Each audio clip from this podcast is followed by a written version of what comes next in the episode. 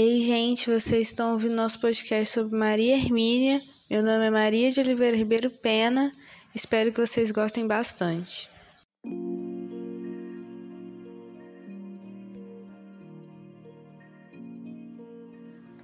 Quando Maria Hermínia estava no Unicamp, o curso de Ciências Sociais era pequeno na época. E por ter matérias de economia dentro do curso, a turma interagia bastante com os estudantes de economia. Ela era bem próxima de sua professora Ruth, que, em sua opinião, era uma professora bem formal.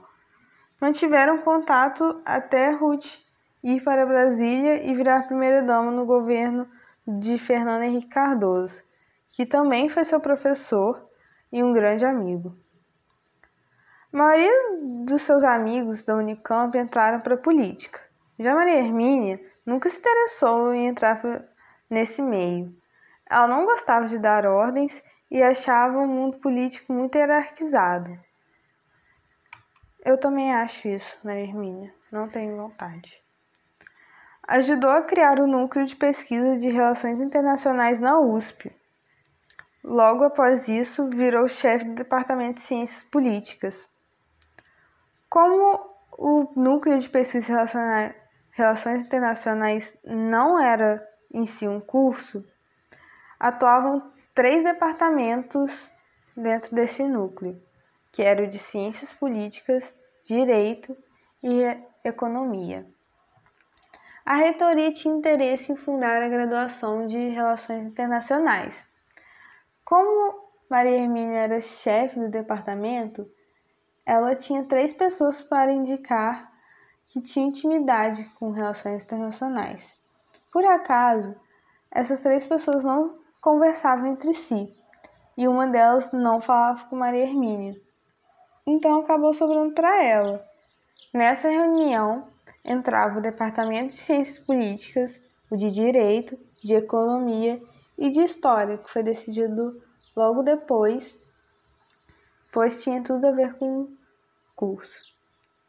Assim, criaram o bacharelado de Relações Internacionais em 2001. Logo se formou uma comissão para criar o Instituto de Relações Internacionais, sendo assim mais fácil de organizar, porém os docentes tinham menos poder sobre decisões mais complexas. Ela nunca imaginou que no final de sua carreira acabaria criando um curso última coisa que ela fez na USP antes de aposentar.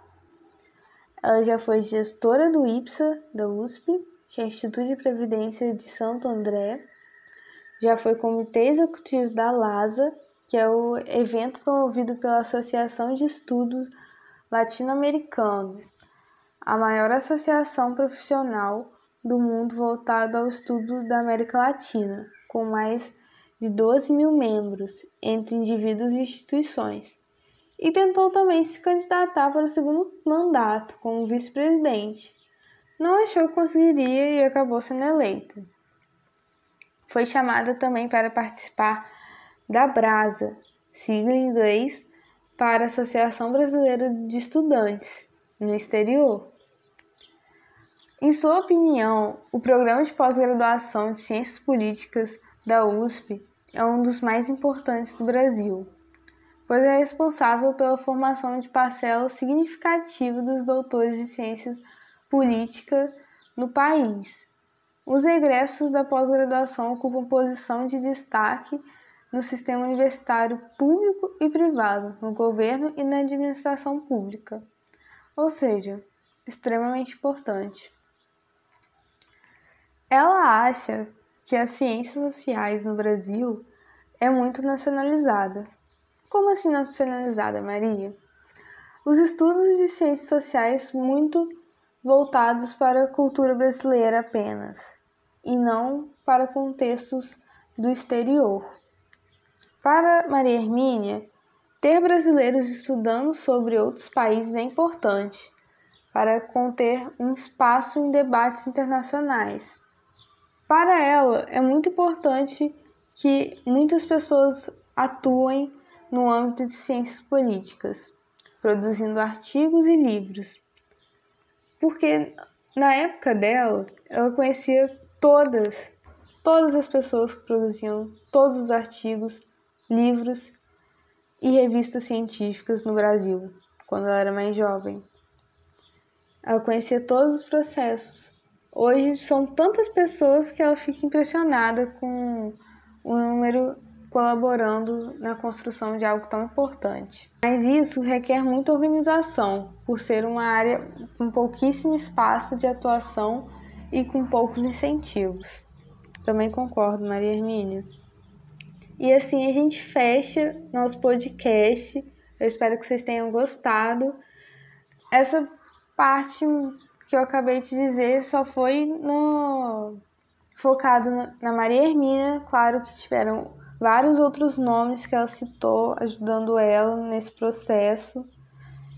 Ela é uma peça muito importante para o estudo científico do Brasil, científico político e social.